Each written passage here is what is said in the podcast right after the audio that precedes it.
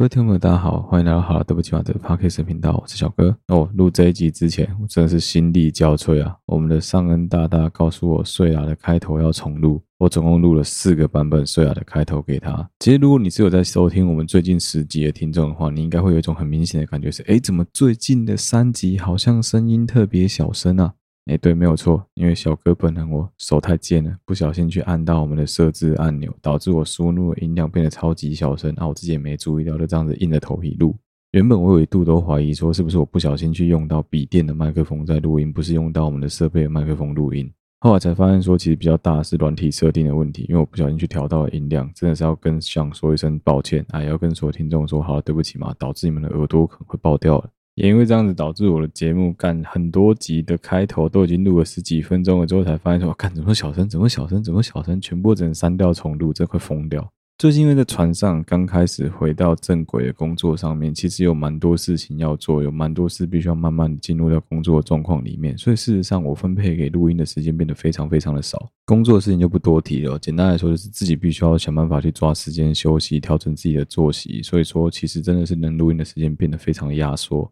不过，听众朋友绝对不用担心，我们一样会维持每个礼拜至少上一集。好了，对不起嘛，每个月至少上一到两集的睡啦，大家真的不用担心，这是绝对不会停的。开头要花点时间来跟大家道歉一件事情。好了，对不起嘛，我先认错，好不好？之前有答应所有的听众说，只要大家帮我们五星按赞留言的，我一定会花时间好好的感谢大家，把名单念出来。但是因为我现在录音的环境真的没有这么好的网络，能够去打开 Apple Podcast 看一下到底有谁帮我按赞五星留言，所以变成说我没有办法看到名单。这一点真的只能请小编他们之后花点时间帮我整理一下，说五星按赞我还没念出来的 ID，然后再花时间一个一个慢慢的唱名朗诵出来。这件事情对我来说最大的困扰是害我能够水的时间少了两分钟左右，真的是非常非常的困扰啊。其实，如果说你是有听我们的旧集数的听众，应该会发现说，哎，小哥其实渐渐的把录音的时间拉得越来越长，越来越长，能够听的时间变得越来越多，越来越多，听了也觉得越来越爽，越来越爽。我不知道是因为我自己也有在调整节奏，还是怎么样？可能是因为早期的集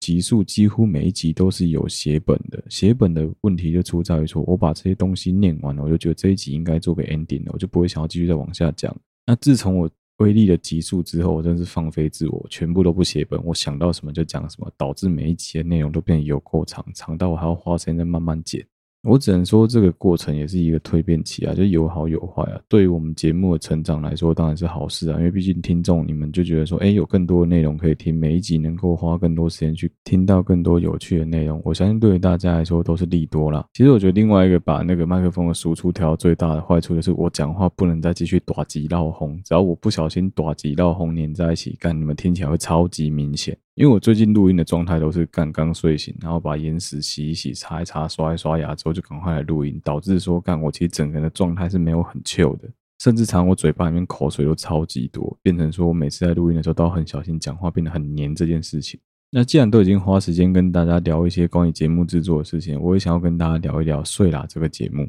没有错，睡啦就是完全在学国外的 Sleepy，但是我没有 Sleepy 这么水，干 Sleepy 超级水，他开头花超久的时间在那边念听众的那个感谢名单，而且人家在 Patreon 赞助平台上面干那个收益应该是超级高才对。我当初的想法是，其实当初早期在做 First Story 的这个 Podcast 平台的时候，就有发现有一些人想做 Sleepy 那类的内容，但是其实做的都没有到非常的成功，除了几个真的在读童话故事的频道有起来之外，其他基本上现在全倒了。后来我发现，是因为那个时期真的是 Podcast 很重要的一个摸索期，有很多人都还搞不清楚自己的定位在哪，要做怎么样的节目、怎么样的内容，甚至连声音、语调、设备都没有调整好。那其实现在到了 Podcast 的中期了，大部分有还在继续创作的创作者，对于设备、对于声音的要求都已经变得比较严格了，所以相对来说，我们对于制作节目的效果跟方式也有了自己的一个系统。再回过头来录 CP 这一类内容，其实就会变得相对比较容易。我跟你讲，绝对比我在那边花时间去创作我的新内容来的简单多，因为只要念稿就好。难的是你要用那个哭腔、那个死腔定在那边，这样子慢慢哦哦哦哦哦这样念，这是比较花时间而已。哦，另外就是要很感谢所有听众开始陆陆续续在投稿我们睡啦之前一直跟大家讲的没有版权的文字档这件事情。不论你投稿是你们家的食谱啊，甚至是魔兽世界的一千个游戏成就这种东西，我都觉得很棒，因为这种东西就是我想要念出来给大家的内容，这就是无没有任何意义的内容，那你听了之后会想睡觉。就很像我们以前在学校读书的过程中，会有两种老师嘛，一种老师是会有各种莫名其妙声音语带，会很大声，会很小声，会突然有抑扬顿挫，会讲话很兴奋，有重点的时候会提醒你，这类老师容易受到大家的欢迎。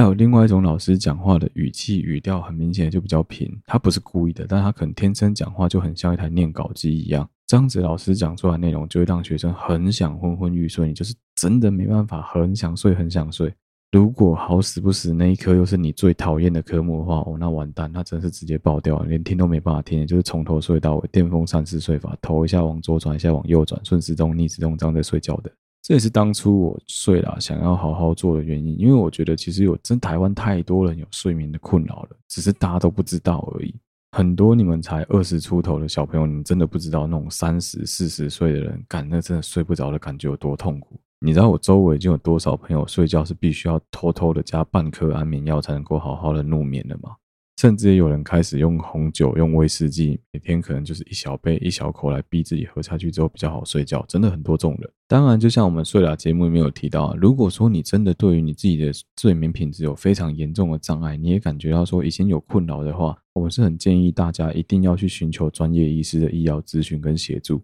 你自己去坊间买那些安眠药，最后剂量是越来越大，大到后来就一样睡不着，都一样会有抗药性的。真的应该要去找睡眠的专科医师去帮你做你的各种生活上的评估，才会知道说问题到底出在哪里。节目创立的宗旨，主要真的就是当做白噪音，能够陪伴大家睡觉而已。听说有听众也开始拿我的声音来给小宝宝听，我是觉得莫名其妙啊。你确定要让小宝宝听台湾高山列表吗？我觉得很好笑。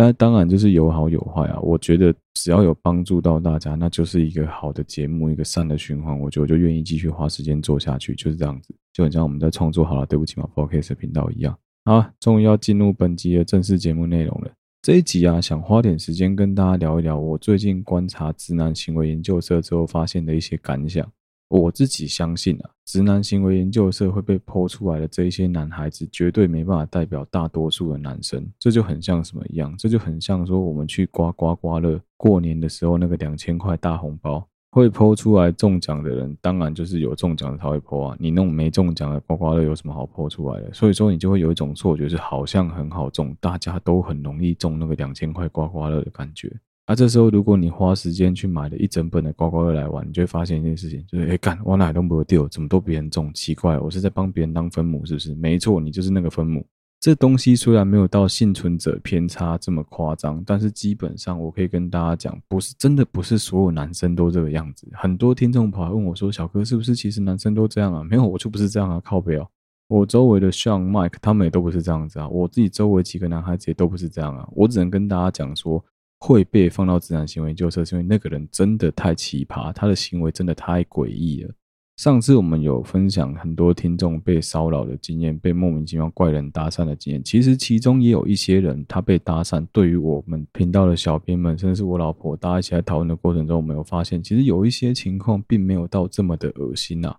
当然，这是因为男女在这件事情的感受上不同，有可能我们男生觉得好像还好吧，还好吧，没有很严重吧。但是女孩子看了就还是觉得有点奇怪，有点不舒服，这都是有可能的。在以前我们的爸妈那个年代啊，如果有任何东西坏掉的话，他们的习惯是拿去修，不管是电风扇、电视、热水器、瓦斯炉坏掉，一定是请人家来修，或者抱走去电器行，先拿去修。但到了我们现代啊，不管是任何的家电、小家电，只要坏掉，你拿去灿坤，一律跟你的讲法都是啊，这个没有修的价值啊，直接买新的就好了。这就跟我们现代人的很多感情上面的价值观念是一样的。我们现代人比较不会花时间去修补、去修复、去试着了解说问题到底出在哪里。我们大部分选择的是哦，既然这个人不行，那我就飞到，那我就赶快再换一个对象，促使爱情嘛。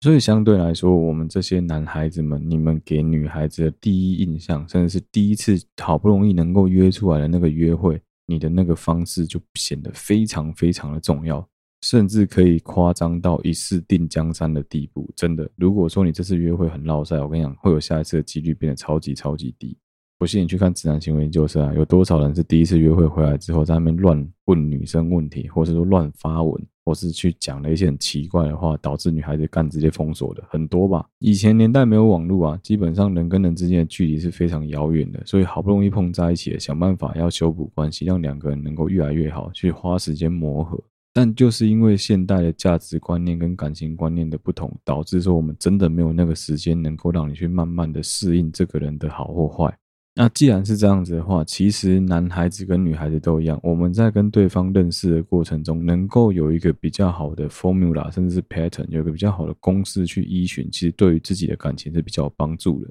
虽然说讲的好像哦，干要做一个清单，在那边 checklist 一个一个勾选，说哦，我有没有达到这个，有没有达到这个，很夸张。但基本上，如果说你有一个标准在那边的话，对于你自己的整个约会，应该是会比较有帮助的。今天要花一些时间来跟大家聊一聊，大部分都是比较偏向心态上的调整，而不是说哦一条一条的告诉你你可以怎么做，什么啊左边鞋带先打这种，没有没有没有，我想要跟大家聊一聊是心态上的调整。开头就来聊一聊一个很开门见山、蛮多人喜欢问的大宅问状况题，请问男女第一次约会的过程当中，男生开车去接女孩子的时候，你到那个现场遇到女孩子走过来了，你究竟要不要下去帮女生开车门？好。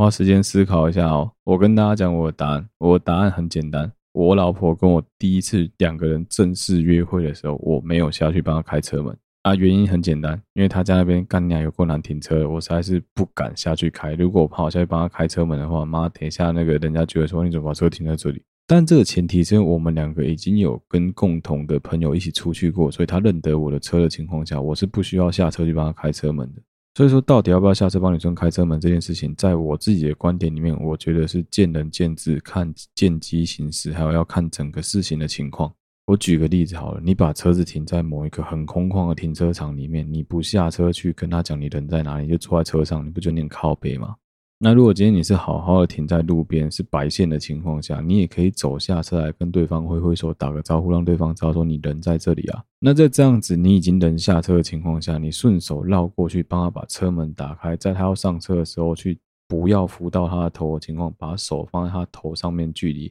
去避免他撞到你车子的 B 柱，我觉得是非常绅士的一个行为。但是这些所谓的绅士行为，之所以女生们没有非常的喜欢，有一个很大的原因，是因为这个绅士的行为常常会没办法持续很久。其实帮女生开车门这件事情啊，我觉得要回过头来探讨一个心态的问题，那就是你跟这个女生出去约会，你要怎么让她知道你是对她有好感的？对我们男生来说很简单嘛，看女生一回头一个笑容，你就觉得哦，她是不是喜欢我？就男生很容易就晕船了嘛。但问题是你要怎么让女生知道你这个男生是喜欢她的？我相信只要你网络上的文章、YouTube 各种莫名其妙的影片看够多，你都会知道，所有女生都会告诉你，你必须让对方发现她很特别。男生要让女生觉得说，女生真的在男生心目中是有一块的，是很特别的。在你们两个人感情上的正式约会的过程中，你主动下去帮他开车门的这个行为，绝对是让对方会有感觉到哦，那他可能真的跟其他女生不一样哦。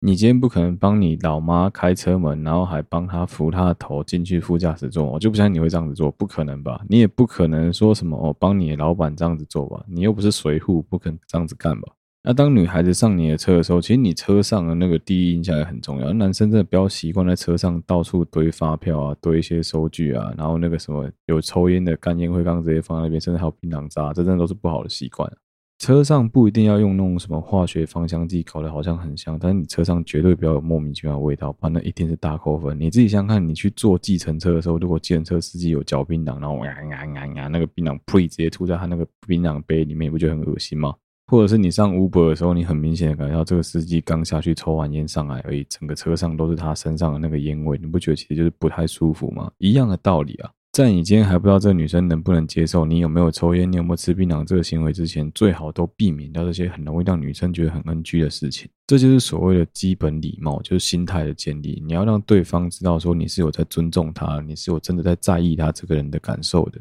好，人都已经上车了，接下来你们一定会讨论说，好，那我们接下来要去哪里，对吧？聊天的方式，我觉得就不要再多做赘述了，因为你们两个如果已经有在聊天软件上面好好聊过天的话，讲话这件事情是很难花时间去训练，你真的要多花时间跟女孩子讲话。短时间内我告诉你要怎么讲话，那是一点效果都没有的。除非说你今天就你带着 AirPods，然后我在远端这样遥控你，就像是小时的那个红干老司机一样，不然基本上不太可能。我有办法远端告诉你要怎么跟女孩子聊天，那就变成是我在跟女生聊天，不是你在跟女生聊天了。这边可以顺便回过头来讲一下很多男生的一个莫名其妙的行为。我发现有很多男生在跟女孩子没办法好好聊天的时候，他会偷偷的找他的智囊团，找他的兄弟们帮他去回复这个女孩子的讯息。因为很多男生都会这样，我自己周围的有一些朋友也会这样子干。我只能说这个行为非常非常的危险。你知道危险的地方在哪里吗？女生的第六感超级准，他们可以从你的文字字里行间的语气语态去猜测你这一个人是不是同一个人。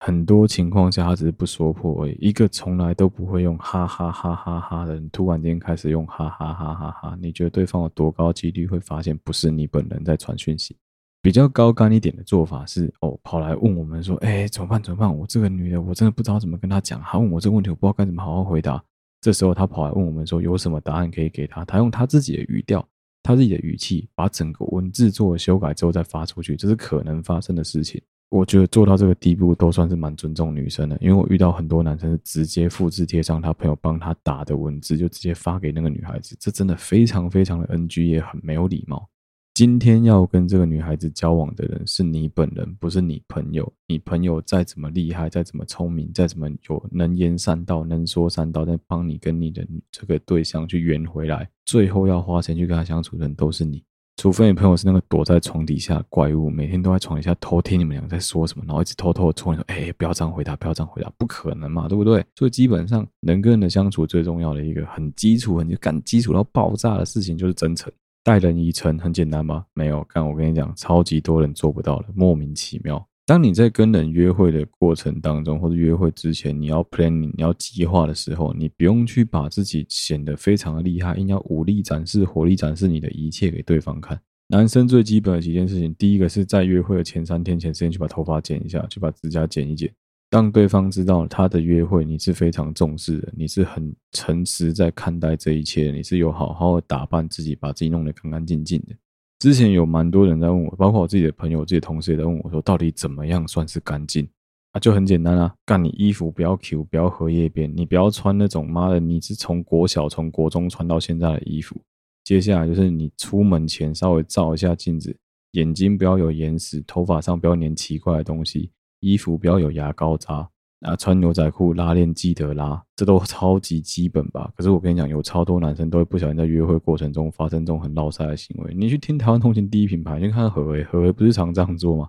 那、你如果在跟女孩子，在跟一个你很重视的对象约会的过程中，你这样做，就很像你在 meeting，你在你的 final meeting，或是你在老板的 representation 面前，你这样子干是一样的道理啊。穿着西装干，从头到尾拉链没有拉，你的报告就有谁在听你报告，谁不在看你的内裤？修身齐家治国平天下，你连修身都做不好，你真的不用去跟我讲你要齐家，真的非常非常不可能啊。那你可能会跟我说，欸，小哥，我就喜欢我这颗鸟窝头，我觉得我的鸟窝头是我的招牌，我可不可以不要去剪头发？当然可以啊，如果你的鸟窝头很整齐、很干净，上面没有头皮屑，也没有一些奇奇怪怪的东西，你的鸟窝头上没有真的鸟，那当然 OK 啊。因为今天不管你做的是什么工作，职业是不分贵贱的，但是你跟女孩出去约会的过程中，最基本的干，你不要整个手指里面全部都是哦油、鸡啊油都不清，然后你的指甲还超级长的。甚至有些人会故意留小拇指，不知道为什么，好像挖鼻孔还干嘛用吧？我觉得就莫名其妙啊！你这种行为真的都超级 NG。我们男生要凭良心想一件事情：女孩子每次跟我们出去约会的过程中，都要花时间去化妆，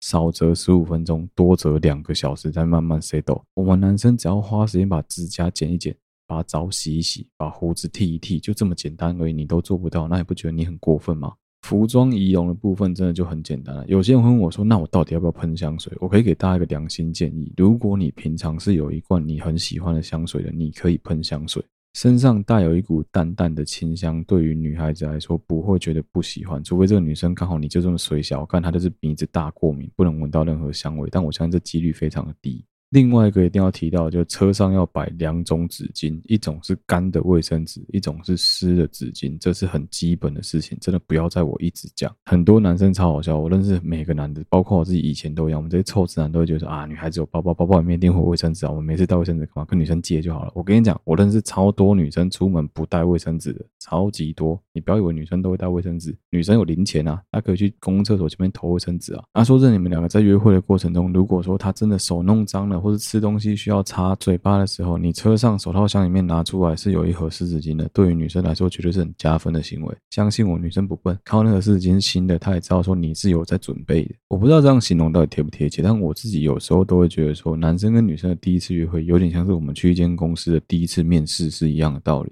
你去一间公司面试，应该很低的几率会穿着蓝白拖夹夹脚拖鞋，或者说你就穿着短裤。腿毛也不刮，然后嚼着槟榔走进去说啊，我今天要来拎公司面试啊，不可能吧？即使你今天是去面试那种可能不需要这么正式的场合，你也不会给人家的第一印象是你这个人很邋遢，你这个人很随意吧？不可能吧？当你今天是在寻找一个能够长期稳定交往陪伴的对象的时候，你怎么可以当对方感受到说你这个人是没有任何一点诚意的？超级奇怪的吧？没错，所以接下来就是要聊聊你们两个人在约会的事前，你应该要做的功课有哪些？其实事前准备里面蛮基础的一块，简单来说就是你要去记得对方的喜好是什么。如果你能够准确的记得对方的喜好是什么的话，相信我，对方一定会觉得你是有在用心做功课，有在用心面对他这个人的，这样子的行为绝对是非常加分的。你在跟对方聊天的过程当中，你就已经可以去预先询问他喜欢的东西、不喜欢的东西、喜欢的食物、不喜欢的食物、电影的类型、各种题材的作品、各方面的喜好。那当然，至于说你究竟要怎么跟他好好聊天，这一点不在我们这一集的讨论范围。我相信大家各自有各自的技巧。你要用很单刀直入我去问他，当然也可以，但是你千万不要直男直到就直接跟他讲哦，没有啊，因为我想约你出去啊，但是我不知道吃什么，我想要直接问你比较快。这样问真的非常非常智障。你可以高阶一点。问他说：“哎，你如果跟朋友出去吃饭的话，你比较喜欢吃哪一种类型的餐厅？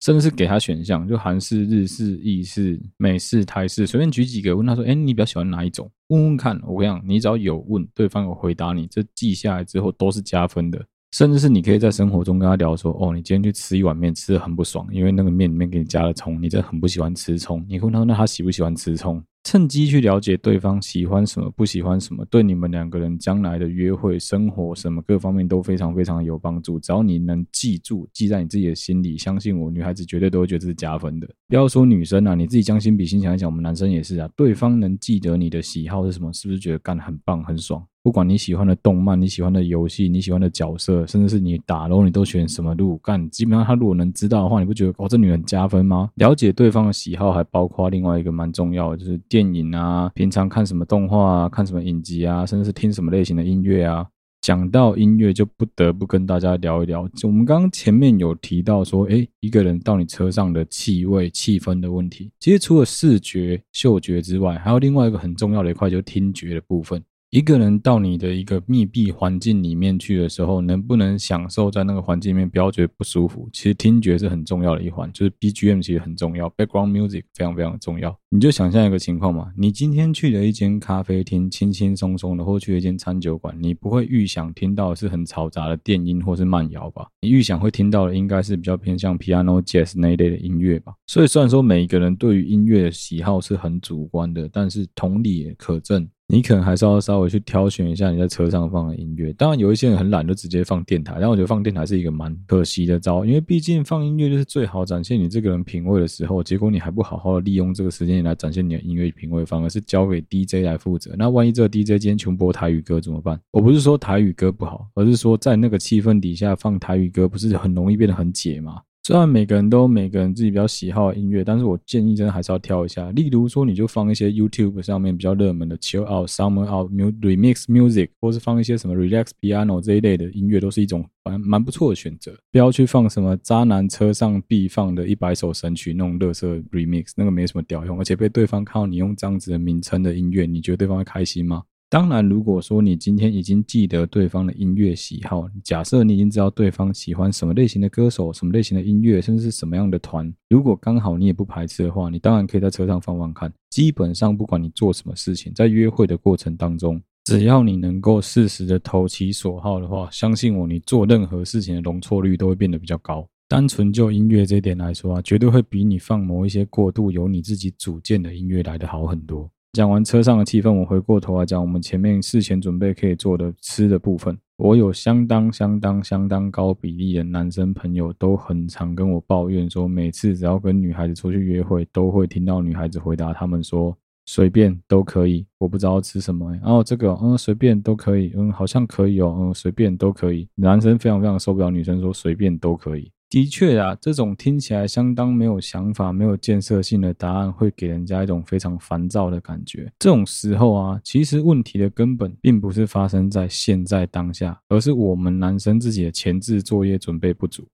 为什么会这样子说？其实很简单啊。如果你在事前有先做好功课，你已经知道对方喜欢什么类型的料理，或者说对方的地雷是什么，甚至是你自己大概理想预算到哪里，除非你们两个是很衰很衰，在一个孤岛上什么吃的都没有的美食沙漠，不然你至少准备个三到五家你已经事先去查过的餐厅作为口袋名单是蛮基本的吧？来跳出来讨论一个问题哦。怎么样的餐厅可以适合作为你的口袋名单？第一个，你一定要先搞清楚它的停车的便利性，或是交通的方便性。很多男生常会打肿脸充胖子，平常没在开车，但是为了跟女孩子约会，硬着头皮跟朋友、跟家人借车来开车。结果因为你不太会停车的关系，你找了一个很难停车的餐厅，我跟你讲，你一定爆炸。第二个部分就是这个餐厅要如何后位，如何定位，这个你一定要事先先了解。假设这个餐厅真的不是很好定，那你可以事前先偷偷的定位。现在一般餐厅都不太敢有惩罚机制，当然这不鼓励大家这样子做。但如果你真的觉得这间餐厅你真的很想把它摆在口袋，但你不确定他要不要吃，你当然可以先定，定了之后如果真的不要再 cancel 就好了。说真的啊，现在网络上的资讯非常方便啊，随便 Google 资讯都一大堆啊，实际也很多。你就是从你自己能够接受的店家里面挑选几间给对方去做选择就好了。只要你有本事把这个 list 列出来，相信我，你绝对可以让对方感觉到你是真的有在认真做功课的，也会让对方感觉到你是有在用心准备这一次跟他的约会的。另外一个很简单的方式，就是在你们约会之前，你就已经先跟他讨论好要吃的餐厅了。这好处也是显而易见啊，你不用浪费时间在那跟他讲说，哎，我们现在时间差不多，要不要找个地方吃个饭？然后假装好像很不着边际。大部分男生对不着边际这件事情真的非常非常的头痛。我也不建议大家这样子做，因为你在第一次应该是要做足了准备去跟他约会的，而不是说什么事情都好像哦，我突然间临时起意的感觉。这里不是要你学着当个控制狂去控制对方，说我们要几点几分一定要到哪里，一定要吃什么，没有，而是你必须要告诉对方说，哎，我们可以吃哪些餐厅，让对方事前先做挑选。既然你们都要约会了，你不可能你们今天要去哪里都不知道吧？事前大家会知道有个方向吧？假设你今天的约会地点可能就是在北北基，可能就在宜兰，可能就在台北市的东区，那你就知道说，哦，那那一区的餐厅去做选择。在寻找餐厅的过程中，如果你们两个是真的第一次约会的话，我一定要先警告大家，第一次约会我非常不推荐去找那种味道很重的店，比如说烧烤类型的，因为毕竟你们两个是带有感情的在约会。如果去吃烧烤类型的，女孩子跟你出来全身都是那个烧烤的油烟味，其实对于双方约会来说是会有点小扣分的。再来就是不要去找那种没办法好好优雅的吃饭的类型，比如说美式的汉堡店。为什么呢？因为大部分的女生都还是会想要顾及自己的形象，即使这个女孩子平常是那种很活泼、都穿裤装的那种男。很酷酷的那种像小男生一样的女孩子也一样，不会有女生不想要被照顾，不会有女生不想要能够在自己的男生面前能够当个小女人的，不可能。大家都会希望，大家都有公主梦的，这是很正常的。所有人都会希望在第一次约会的过程中，在自己有好感的对象面前留下最好最好的印象。不会有人想要被第一次约会的对象直接看到自己最真实、最可怕的那一面。再怎么说，都还是会想呈现自己最好的一面给对方的啦。所以这时候自己就要注意你挑选的餐厅，千万不要犯了刚刚前面讲的这几个小忌讳。当然，如果说人家女生都已经跟你讲说她今天想吃烧烤，你当然就挑烧烤啊，挑烧烤，然后什么关系？如果她都这样讲，你就顺着她的意走，你就找几间那种比较无烟的烧烤。至于你们两个人在约会的过程中吃饭的当下，到底要不要 AA 制的这一件事情，我们之前的集数已经都已经聊过了。我的答案就很简单啦，双方舒服讲好就好。就像我们之前讲过了嘛，有可能今天这一餐饭钱我们男生出，对方坚持要付钱，你可以跟他打哈哈，跟他讲说，啊，不然等下饮料让你出嘛。又或者是说，假设你今天有开车，你跟对方讲说，礼貌性跟对方讲，不然你帮我出停车费好了，吃饭的钱我来付没有关系。当然，如果对方很坚持一定要付钱的话，你也不要多想，就让对方付他自己的部分就好。你不要去想说什么啊，这样子会不会没有下一次的约会？我跟你讲，很多时候真的不一定。有些女生就不想要让你觉得吃亏而已。既然讲到停车费哦，就可以联想到停车这件事情。我可以跟大家分享一下，我以前曾经发生过很多次活生生血淋淋的案子，给所有男生做参考。发生这种事真的超级无敌落惨，而且还不止一次哦。我记得以前刚跟我老婆交往的时候也有发生过，就是我没有记得自己的实际上的停车位置，这有多致命？我跟你讲，有一些停车场比较小的可能还好找，但有一种类型的商场可能是三四间复合式商场，各自有各自的停车场，但是又连在一起。这时候如果你完全忘记是从哪一个路口停到到底是地上还是地下，很有可能就直接爆炸，要找半天，真的找到哭出来。当然，因为现在绝大部分新式的停车场都有智慧寻车系统，但是真的真的不是每个停车场都有装这个东西。那你又没有在你自己车上放 AirTag，那你就会跟我一样糗。所以我很认真的建议所有的男生们，当你下车的时候，不要给搞，你不要觉得自己的记性很好，花个一秒钟把你的手机拿出来拍一下你现在停车格的号码，不会少一块肉。不然等你跟我一样，整个停车场走来走去，在那边找车子，真的是又蠢又悲剧的行为，超级难看，而且又很狼狈。你可能本来约会下来都没有流什么汗，干光走那个停车场就流汗，就直接爆流汗了，真的。除了开车之外，骑机车也是。我记得我以前大学的时候，不是跟女生约会啊，是跟朋友出去玩的时候，也是很落塞。骑摩托车停在，我记得也是台北吧，应该是那种就忠孝东路里面巷子的那种一整排，随便找地方停。哎，我停车的时候我很聪明，我有记路标，我就记得说，我、旁边有个卖小笼包，我再过去有个卖霸王，我这样记得。然后我就跟朋友去看 MTV 吧。后来大概过了四五个小时之后回来，天黑了。好，有趣的事情来了，早上那个卖小笼包跟霸王的都收起来了，不见了，那个摊子根本不在原地。我就在黑南搭讪大家那 Zara 后面那个巷子，大概绕了可能有七圈到八圈，才好不容易找到我的摩托车。有时候做人真的比较摆烂，该记就要记，该拍就要拍，不要想说，哦，没事啊，反正那个地标长那样子，我应该是蛮熟的。我跟你讲。不一定，真的不一定。另外一个都已经跟女生出来约会了，我真的很建议所有男生都要注意的事情是，你不要去贪便宜违停，真的不要违停，宁可多花一点钱去停那种私人很抢劫的停车格，你也千万不要在路边违规停车，因为你永远都不知道今天拖吊车到底会不会来把你的车拖走。你们约会的下半场变成要去一致保管厂拿车，是非常非常糗的一件事情，相信我。为了避免掉这种当地你不熟悉的情形，其实我蛮建议大家在第一次约会的过程中，尽量挑选自己熟悉的地点当做是约会的主场。当然不用直接选在你家附近，但是要选在你常跟朋友 hang out 的区域附近。男生真的不要整天选台北地下街，不要跟女生约会约台北地下街，真的很瞎。但你可以选择一些周围的景点，你都很熟的区，譬如说，我我可能很常去基隆，我选在基隆；我很常去宜兰市，我选在宜兰市；我很常去某一个地方的市区，我就选在那附近。至少那附近怎么停车、怎么走、哪些餐厅可以吃饭、哪些电影院可以逛，你自己心里面都有个底。甚至是我们等下后面会提到雨备，你也因为对于场地比较熟悉，会比较好找雨天备案。我刚找主场最大的好处是什么？找主场的时候最大的好处就是，如果你不小心在找场地方面，或者你们俩在约会的过程中有任何店家有什么状况的话，你的容错率会高非常非常多。举一个例子好了，店家突然间没有开，Google 写的是假的，明明没有营业，给你写营业中，或者说他营业到九点，结果他 Google 写营业到十点，很常发生这种事情啊。那这时候如果你选择的是你自己的主场，很可能哦，粉圆冰没开，没关系，我们去附近另外一间冰店吃啊。哦，可能这一间芒果冰没开。我可以去吃其他冰果店啊，就是这样子啊。基本上主场这种事情就有这个好处在，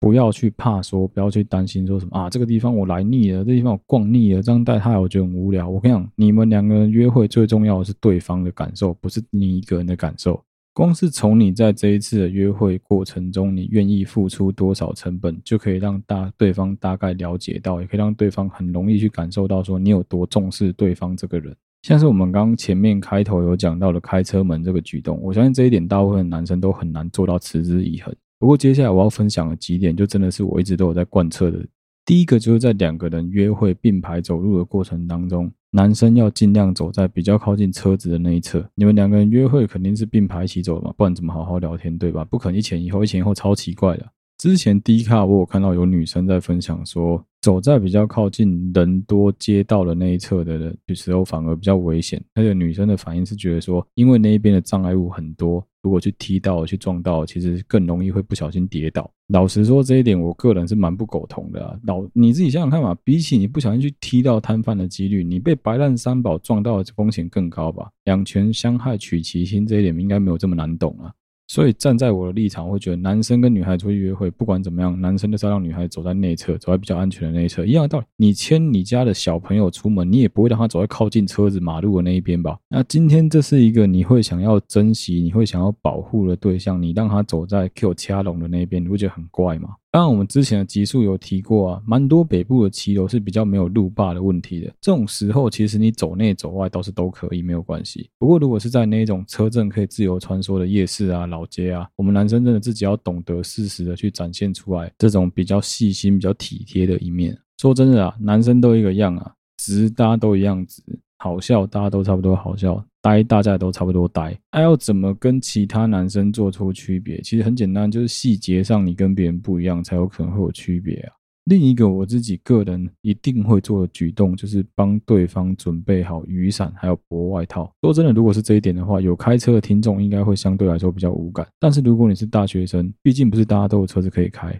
这时候，万一你们两个人的约会行程是进行到比较晚，晚上其实如果你有备着一件薄外套的话，绝对对于女生跟你约会一定是有加分的。其实说真的，我们绝大部分男生在骑车的时候都会在后车厢多放一件外套啊，你晚上冷的时候就可以穿，你就把那件外套让给那女孩子穿，我跟你讲，那个效果真的非常非常的好。除了雨衣之外，另外一个就是你要准备一把够大的折伞，或者说像汽车够大的话，你可以放一把大的立伞。不管是因为下大雨，或者说因为太阳真的很大的话，你能够及时应变把伞拿出来，相信我，对方一定都看在眼里。我讲到骑车，我突然想到一个以前听过女孩子跟我抱怨的故事，但我觉得这个也是超级经典，拿出来跟大家分享一下。约会的过程中啊，如果是有骑车的话，雨衣真的千万不要有那种闷住的味道。我以前就有碰过一个女生朋友跑来跟我们抱怨说，其实她觉得整个约会的过程都还不错，那个男生她还算欣赏。结果回家的路上啊，突然间下起了大暴雨。那其实整个路程从那个骑车地方到回到家里，大概只要二十分钟左右的时间。如果真的不行的话，女孩子自己坐车也是 OK 的。但是因为男孩子坚持要送她回家，女孩子拗不过他，讲好吧，那就让你送。男孩子在下雨之后停在路边，拿出了两件雨衣给女孩子穿。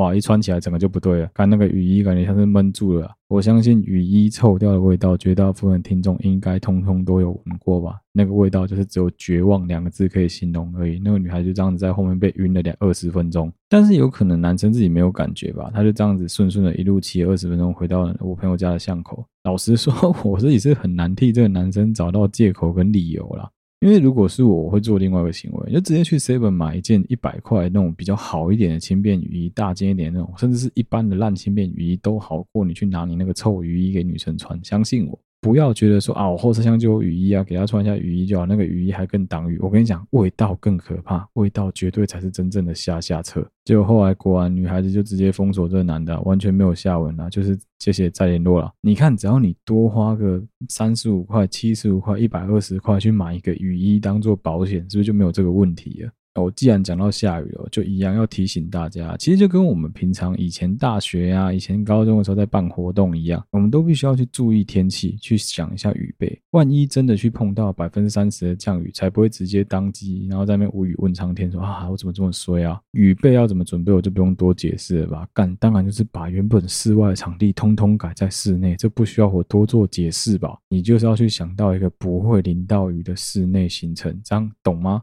总之啊，一场好的约会啊，绝对是我们必须要花很多时间跟观察力去用心准备的。如果你真的天真的以为啊，就像是我跟朋友那样子啊，约会嘛，说走就走啊，那你绝对已经错过了所有女孩子们心中那个对于一场约会的期待，也就是我们所说的让对方感觉到他在你心目中是很特别的，你知道吗？真正那些能够实行说走就走带女孩子，我今天要去哪就去哪里的那些人，他们都已经花了大量的时间间，累积了一大堆不一样的旅行经验，才能够真的做到想去哪里就去哪里。你要像我现在这样子，就是你跟我讲说，哦，高雄有什么景点，我大概就可以撇出一堆；哦，你跟我讲说台中有什么景点，我可以撇出一堆给你。那是因为我真的很常到这些地方去旅游，到这些地方去走走看看，所以我当然有很多经验可以跟大家分享。这对于一个刚开始找女孩子出去约会的新手来说，这个境界真的太麻烦也太高了。我就跟大家讲啊，其实基本上啊，只要你事前的准备做得够足够，对于你们两个人的约会一定会相对的顺利很多。就很像你有乖乖花时间去看一本旅游书，你会对当地比较熟悉，你也比较不会迷路啊。道理就是这样子嘛。